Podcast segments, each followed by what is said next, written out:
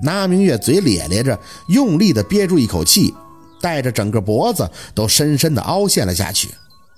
凤年叹出一口气：“哎，都听我说，如果一切顺利，那忙完我的事儿，四宝就继续上学考试，考完之后就跟着若君进城读高中。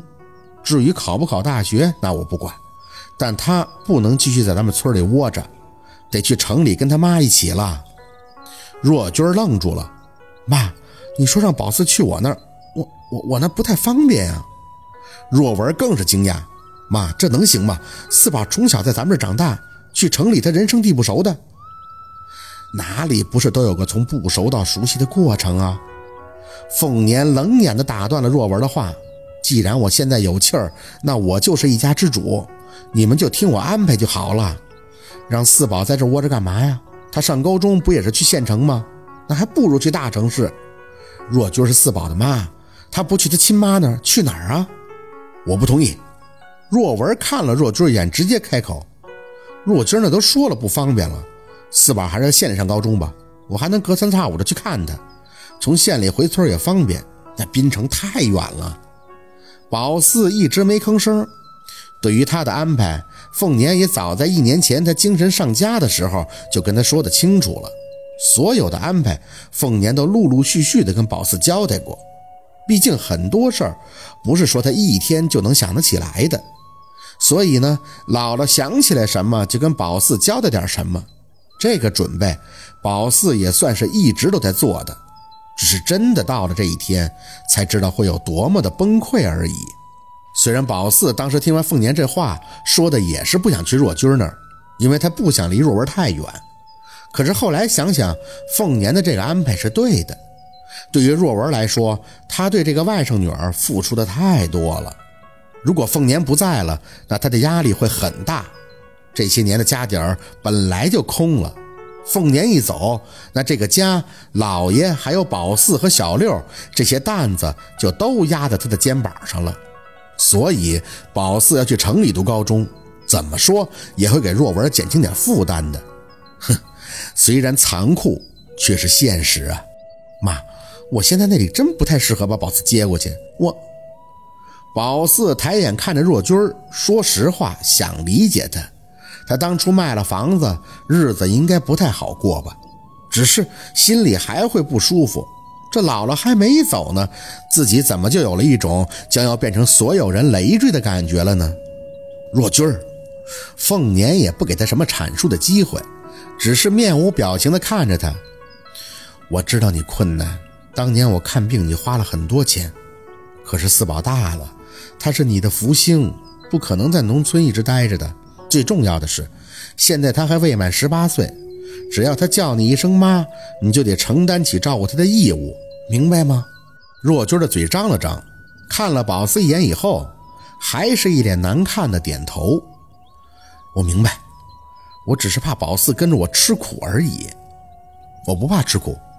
宝四淡淡的接茬就算去了城里，也不会给你添麻烦的。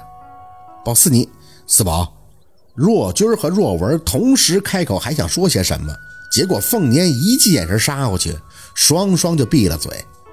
一个个怎么都那么多废话呀？我如何安排，你们如何照办？现在我没空跟你们掰扯什么势力。至于小六这边，奶，我想跟四姐在一起。凤年看着他点头，当然，但现在不行。你四姐和你都没有真正长大成人呢，不可能上学在一块儿的。但是你要记着，你是先天破相的。虽然你四姐命硬，但是克不到你，不但克不到，相反的，有她在，还会旺你命中的不足，让你多许多的平顺。如果你四姐将来走上了先生这条路，你要做的就是多帮她。你们虽然不是亲姐弟，但从小一起长大，情深意厚。无论何时，你们都要绝对的相信对方。你将是你姐最亲近的人。所以，你的任务就是要保护好他，无论何时都绝不允许别人伤害到他。能做到吗？小六想都没想的就点头，能，我能做到。奶，我是家里的男人，不光我四姐，我谁都能照顾保护。那明月感动的不行，一直不停的抹着眼泪哼，想不到熊猫蛋子也长大了。凤年则安慰的笑了笑：“ 小六是我看着长大的，虽然调皮，但绝对不是熊猫蛋。他很小就有正义感，也知道要向着宝四，只不过长得小，打不过村里这帮孩子罢了。但是性格没毛病的，单纯不记仇，有朝气。我薛凤年是积了德了，才得到这两个好孙子的。”话一说完，凤年有些感慨的摇头。只可惜呀，家树啊，我怕是看不到了。五年了，你说这孩子也没个信儿。我现在还记着他蒙蒙亮的时候撵着咱们，给我送点钱去城里看病。好孩子呀，我唯一的遗憾就是闭眼前看不到他了。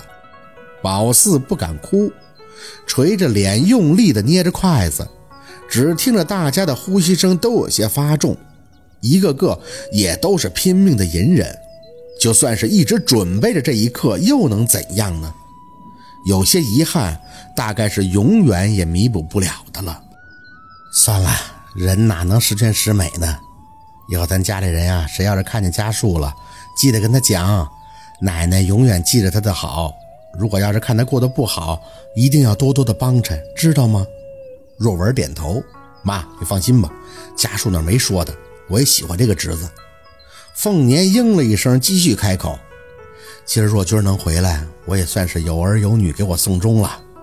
以后啊，你们一定要照顾好你爸，他那个腿呀，逢初一十五的就得用草药熏熏，不然就会肿的。好了，剩下没什么事儿了，让你们买的油灯都给我买了吧，红纸啥的，把东西都给我准备好。今晚上我就要给四宝传堂子了。”宝四想，也许别的家庭。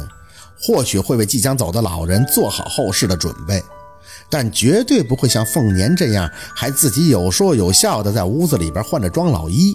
没错，庄老衣学名就是寿衣，他自己穿的，一层一层板板正正的穿在身上。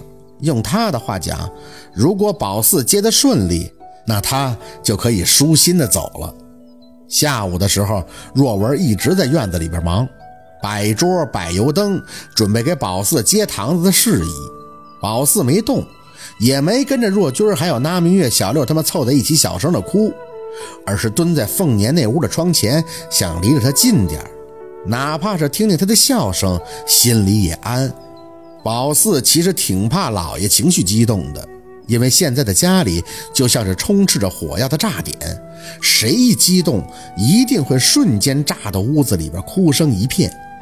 宝四脑门子都麻了，真的不想再哭，也不想再闹了，说不清什么感觉，恍恍惚惚，感觉发生的一切既真实，又像是在做梦。老头子呀，你看我这身好看不？我没让他们给我做那种老样式的，穿着像个斗篷似的，吓人巴拉的。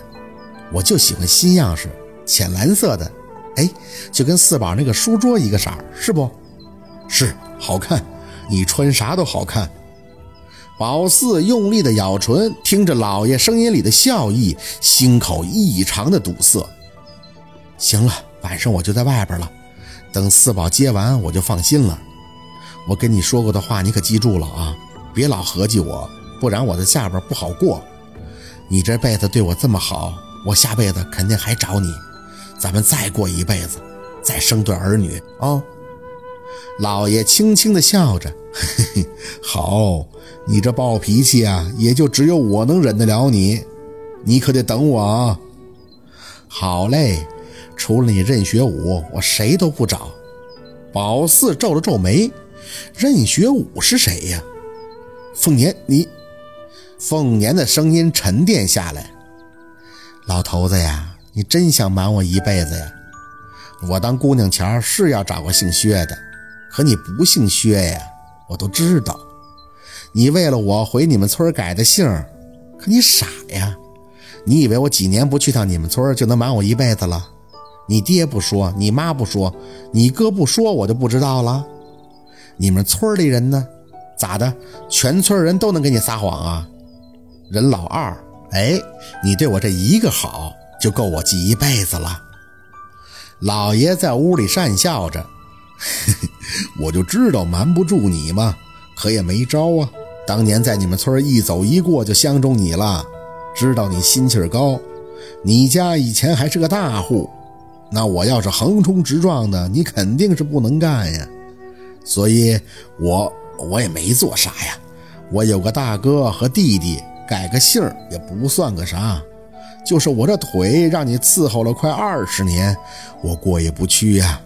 如果有下辈子，我还是听你的，你想咋整就咋整，我没事儿，能跟你过得乐呵就行啊。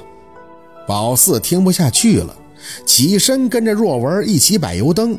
若文看他的样子，还是愣了一下。四宝怎么又哭了呢？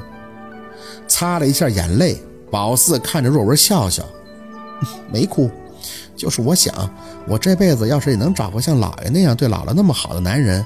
那我就不白活了。若文摇头，说啥呢？你这才哪儿到哪儿啊？宝四想，若文肯定不知道这事儿，连宝四都没想到，原来老爷这个外来户为了跟凤年在一起，还改了姓儿，而且凤年知道了，只记在心底，尽心尽力地照顾炕上的老爷快二十年，只是在要离开时才轻松点破。这种道别方式真的温暖而又让人窝心，就像是在学校看的小说书上写的：“你多爱我，我一直都知道。所以，我虽然不说，但我会用实际行动去回报你，让你知道，其实我比你爱我更加爱你。”